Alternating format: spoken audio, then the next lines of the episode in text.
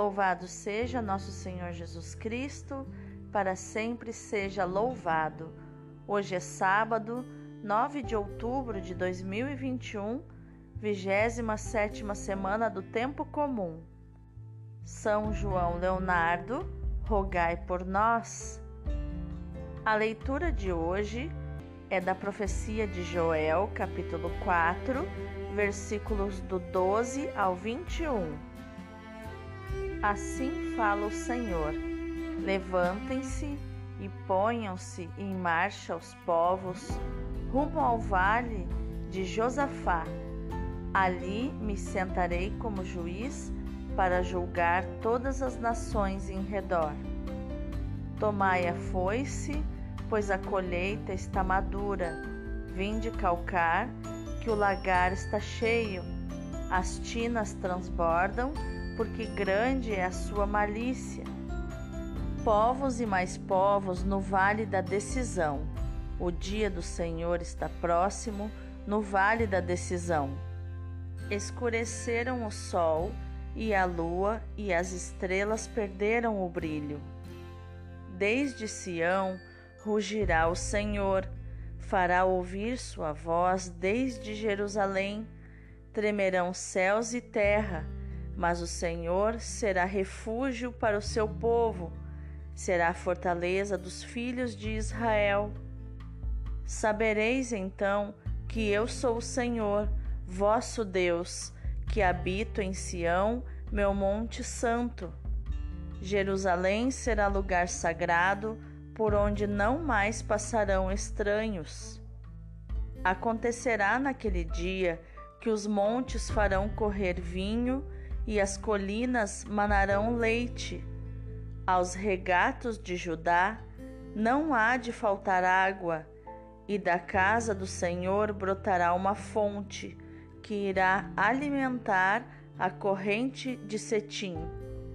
O Egito será devastado e a Idumeia devastada e deserta por causa de suas atrocidades contra os filhos de Judá derramando sangue inocente em suas terras. Judá será habitada para sempre e Jerusalém por todos os séculos. Vingarei meu sangue, não o deixarei sem castigo. O Senhor está habitando em Sião. Palavra do Senhor, graças a Deus. O responsório de hoje é o Salmo 96, 97, versículos do 1 ao 12. Ó justos, alegrai-vos no Senhor. Deus é Rei, exulte a terra de alegria, e as ilhas numerosas rejubilem. Treva e nuvem o rodeiam no seu trono, que se apoia na justiça e no direito. As montanhas se derretem como cera ante a face do Senhor de toda a terra. E assim proclama o céu sua justiça. Todos os povos podem ver a sua glória. Uma luz já se levanta para os justos e a alegria para os retos corações. Homens justos, alegrai-vos no Senhor, celebrai e bendizei seu santo nome. Ó justos, alegrai-vos no Senhor.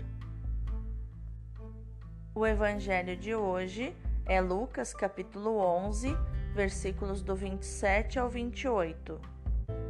Naquele tempo, enquanto Jesus falava, uma mulher levantou a voz no meio da multidão e lhe disse: Feliz o ventre que te trouxe e os seios que te amamentaram. Jesus respondeu: muito mais felizes são aqueles que ouvem a palavra de Deus e a põem em prática. Palavra da salvação, glória a vós, Senhor. Então, neste sábado, o que os textos de hoje têm a nos ensinar sobre inteligência emocional, atitude e comportamento? A leitura de hoje nos mostra que dos capítulos 3 e 4 do livro de Joel nitidamente escatológicos e apocalípticos, apenas este texto de hoje foi conservado na liturgia. Joel nos apresenta o dia do Senhor, o dia do embate final entre o povo de Deus e os pagãos coligados. A descrição é viva e aterradora. Os pagãos são convidados a apresentar-se no vale de Josafá, no vale do julgamento, que se situa junto à torrente do Cedron e ao antiquíssimo cemitério judeu. Aí serão ceifados como colheita madura e espremidos como uvas no lagar, enquanto o cosmos participa do rugido do Senhor, sofrendo enormes convulsões, como é próprio da literatura apocalíptica. Mas bem diferente será a sorte do povo de Deus, que finalmente experimentará o poder do Senhor, que entregará definitivamente Jerusalém aos seus fiéis e fará justiça contra todas as opressões e abusos sofridos. Assim se anuncia o castigo dos maus e a salvação do povo do Senhor. Para o seu povo, o Senhor será um refúgio, uma fortaleza para os filhos de Israel, como nos diz o versículo 16.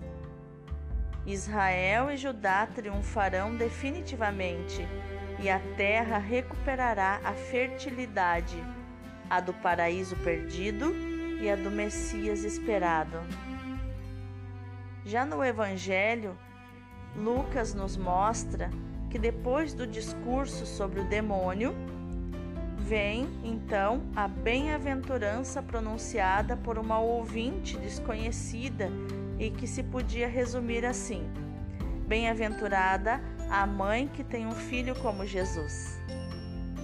A ouvinte pensaria certamente na força da sua palavra que introduzia no mistério das realidades espirituais. Mas, para Jesus, bem-aventurado é aquele que escuta a palavra de Deus e a põe em prática. O antes parece contradizer as palavras da mulher e relegar Maria para a sombra. Mas, se aprofundarmos esta perícope, que é esse trecho que lemos da Escritura, é, lendo ele à luz de outras passagens, nós, nos, nós vamos nos dar conta de que é exatamente o contrário. De fato, a mãe de Jesus, em Lucas 1, do 42 ao 45, é proclamada feliz mesmo, porque acreditou, porque creu e obedeceu a palavra. Na, na canção também que Maria ora, que nós chamamos de Magnífica, a própria Virgem profetiza que todas as gerações a proclamarão bem-aventurada, ou seja, feliz, por se ter rendido totalmente à palavra que compromete a sua fé e a sua vida. Por outro lado, em outra ocasião, Jesus aproveita o fato de sua mãe e os seus parentes terem ido à procura dele para proclamar que sua mãe e seus irmãos são aqueles que escutam a palavra de Deus e a vivem. Esta é, portanto, a identidade profunda de Maria, que também a nós é proposta: escutar a palavra de Jesus, que é o Verbo, a substancial palavra do Deus vivo é o segredo para ser bem-aventurado. Felizes as entranhas, o ventre que trouxe Jesus e os seios que o amamentaram, gritou uma mulher no meio da multidão para Jesus. Ele, porém, retrucou: Felizes antes os que escutam a palavra de Deus e a põem em prática. À primeira vista, Jesus parece recusar o elogio da sua mãe. Na verdade, ele proclama a bem-aventurança que lhe vem da escuta da palavra e da sua vida de fé. E tudo isso está no interior, não está no exterior, não está no físico, não está no gerar fisicamente Jesus, mas no gerar ele através da escuta no próprio coração, na alma e no espírito. Isso é muito mais importante que os laços de sangue que unem Maria e Jesus. Outra coisa que é importante salientar é que Maria é uma mulher emocionalmente adulta. Ela não fica com carências de uma mãe comum, de uma mãe infantil, emocionalmente infantil, é, esperando que o filho a elogie, a exalte publicamente. É, com é, a maturidade de Maria, ela vai concordar com a postura do filho, com a postura adulta do filho. Que quando dá o ensinamento, é como se nós pudéssemos imaginar Maria no seu interior dizendo: Isso mesmo, meu filho, isso mesmo, esse é o ensinamento. Não está em mim, o foco não está em mim como mãe de Jesus, mas o foco está no ensinamento, naquilo que a pessoa precisa fazer para se considerar mãe do Senhor ou irmão do Senhor ou bem-aventurado. Para Maria é uma enorme alegria ser mãe do Salvador, mas a condição de serva que sabe escutar e guardar a palavra provoca nela uma felicidade maior. Para acolher os projetos de Deus, Maria até renunciou duas vezes à maternidade. A primeira, quando do anúncio do anjo, e a segunda no Calvário, quando aceitou o sacrifício do filho. Quando Deus lhe pede esses sacrifícios, é, Deus dá a ela muito mais. Ele a une a si une Maria a si mesmo, revela os seus projetos e faz dela colaboradora desses mesmos projetos num grau muitíssimo elevado. Em todos os chamamentos de Deus há diversos aspectos, mas é importante apegar-se ao mais autêntico. O mesmo acontece nas diversas situações em que podemos descobrir vantagens humanas e vantagens espirituais. Corremos o risco de nos apegarmos aos aspectos humanos e ficarmos em crise quando eles nos faltam.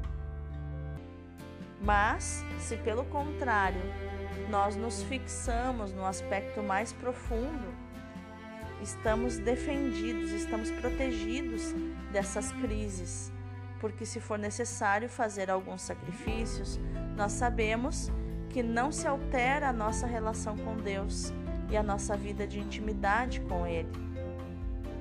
Existem pessoas que justamente se sentem felizes por viver perto de um determinado santuário, por exemplo, neste ou naquela situação privilegiada e exercer este ou aquele cargo na igreja. Mas mais importante do que isso é a relação que mantém com Deus. Deus quer um relacionamento conosco. Que nos apeguemos apenas ao essencial, que é a nossa relação com Deus, e não aquilo que é superficial e secundário, o lugar onde vivemos, a situação em que, vive, em que vivemos, o cargo ou a missão que exercemos.